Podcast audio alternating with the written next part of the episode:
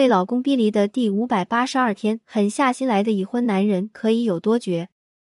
林一丁，我收到了陈亮的微信，赶紧签字，要是敢去闹，有你好下场。是的，他在逼我离婚。一个人走在小区僻静的湖边，二月的冷风吹上来，泪水冰冷的贴在脸上，我的心就像跌进了湖底，无助无望，又那么的凄凉和难过。我觉得自己又可笑又可悲，我真像一个小丑，悲伤的体无完肤，还失去了尊严。而这一切让我猝不及防。今天的晚饭，我还特意做了几个他爱吃的菜，去花市买了几束鲜花，把家里布置的温馨而整洁。孩子也安排去了爷爷奶奶家，就是想给他一个惊喜。今天是我们相识十周年的日子。从他踏进家门的那一刻，我已经感觉到了气氛的不同。他不是脱鞋，而是把鞋狠狠的摔出去，那种感觉就好像嫌弃一样，东西已经到了厌恶的程度。我的心一紧，手一颤，煲汤的盐放多了，为了补救，赶紧加了两勺糖。可出锅的味道终究好像是回不去了。我小心翼翼的端菜摆餐具，连呼吸都不敢大喘气。陈亮坐下来喝了一口汤之后，就开始大骂：“做的什么东西是人吃的吗？这日子没法过了。”说完就起身去包里拿出了离婚协议书，甩在我面前：“你赶紧签字，孩子归我，两套房小的那套归你。我对你已经完全没有耐心了。”看着离婚协议书，我的眼泪哗哗的流，好像那上面的每一个字也都在笑话如此狼狈的我。我到底做了什么？我又做错了什么呢？不，我不同意，我才不会甘心！我对着他大吼：“我是不可能同意离婚的！你要是外面有人了。”我就去你单位闹，不会让你得逞的。我把离婚协议书撕的粉碎，丢进了垃圾桶，从家里跑了出来。零二，我是真的不明白，当初追我时温柔体贴的陈亮，爱我爱的死去活来的陈亮，怎么就变成了今天无情冷漠的恶魔？往事一幕幕涌上心头。我们相识于大学校园，那个时候我有一个异地的男朋友。从高中就开始相恋，因为聚少离多，感情不太稳定，但也没有到一定分手的地步。陈亮开始对我穷追猛打，各种方法讨我欢心。食堂不经意的相遇，愣是给我多加一份肉；图书馆借书被遇到，也能往我包里塞盒巧克力。生日送礼物，生病送药物，下雨了起风了，嘘寒问暖，无微不至，哪里都有他的影子。时间长了，我被他打动。我从来没有遇到对我这么好的人。那个时候，我觉得这样的人是可以托付终身的。但同时，我也很纠结和矛盾，因为我不知道怎么跟当时的男友说分手。也因为这样，我都没有办法大大方方的把陈亮介绍给我的舍友和同学，常常连上晚自习都是一前一后进教室，装作不认识。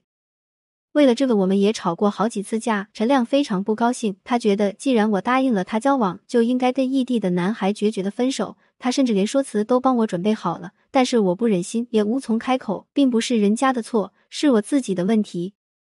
如果我就这样把那个男孩子甩了，觉得特别对不起人家，于是就只好这样先拖着。零三，这段三个人的纠缠，直到大学毕业，才真正有了一个了结。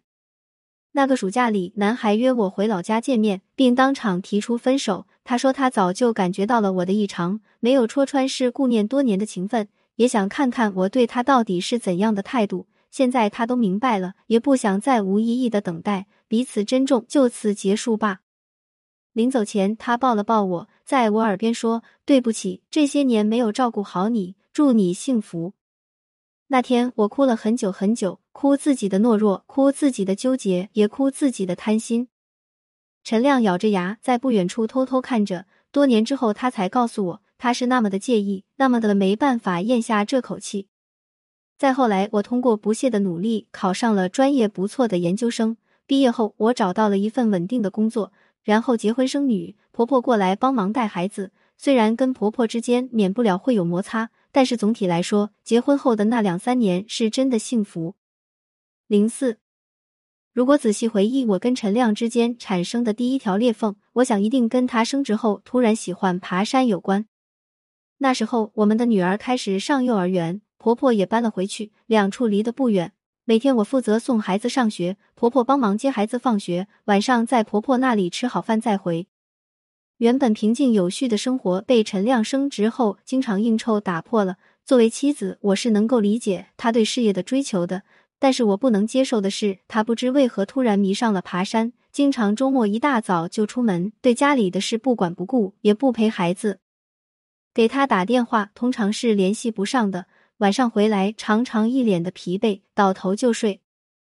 我问过他为什么突然喜欢爬山，他说升职后工作压力特别大，需要释放和排解，运动出汗是他最喜欢的方法，而且在这个过程中可以结交驴友，大家在大自然里一起行走，无拘无束，非常快乐。对此，我产生了很多的不满，觉得无形中照顾孩子的压力都到了我的身上。他可以做他喜欢的事进行放松，而我却需要独自面对生活的琐碎。我认为这是不公平的。从那以后，为了周末谁带孩子的事，我们经常吵架，而他依然我行我素。无奈之下，我就找婆婆和公公告状，他们也觉得陈亮的做法不妥，出面找陈亮谈话。从此，陈亮有所收敛，但是对我的态度却发生了很大的变化，不再是过去的体贴，变得冷漠和疏远。同时，我总是隐隐觉得他去爬山不是一个人，好像是跟谁约好的。因为有一次，我无意中看到他的淘宝记录，购买的是一套女士冲锋衣，还有一些登山用品。我问他，他说是帮驴友代买的。想想也是十分可疑。零五，陈亮对我的逼离越发的紧迫，我们的关系好像到了弦崩的快断的时候，家里弥漫着冷冰冰的气息。他开始跟我分房睡。并且处处看不顺眼和指责，在我走投无路的时候，朋友推荐我找了性知平台的老师。因为考虑到我的实际情况，我报了月度陪护。经过一个月三十天的梳理和五次深度咨询，我们的关系有了一些松动。这一段时间，他没有再提离婚。出去爬山间隔的时间在拉长，有天下雨，他居然提醒我不要穿高跟鞋。周末不去爬山的时候，他还会在家里做饭给我们吃。虽然路很难且长，但我知道这是个新的开始。回顾这一个月的学习，我对婚姻和我们过去的模式有了更深的理解。一，事实的结束是对一段感情最大的尊重。当年陈亮追我的时候，我犹豫不定，不敢跟那个男孩提分手。其实，真诚的提出分手可能会让别人受伤，但这也是对感情的一种尊重。不做决定看起来就不需要承担选择带来的责任，但其实结果往往需要付出更大的代价。就像后来陈亮说的，他很介意我同时跟那个男孩保持联系，心里他是十分痛恨我那样的行为的。这也为后来他对我的不满埋下了很多隐患。我终究是逃不了承担责任的，所以与其逃避，不如正确而坦荡的面对，在恰当的时候勇敢而坦诚的表达内心真实的想法。我把这个理念也用到了生活中的各个方面，感觉像打开了不一样的天窗，体会到了不同的风景。二，原谅脆弱的自己，放过才有新生。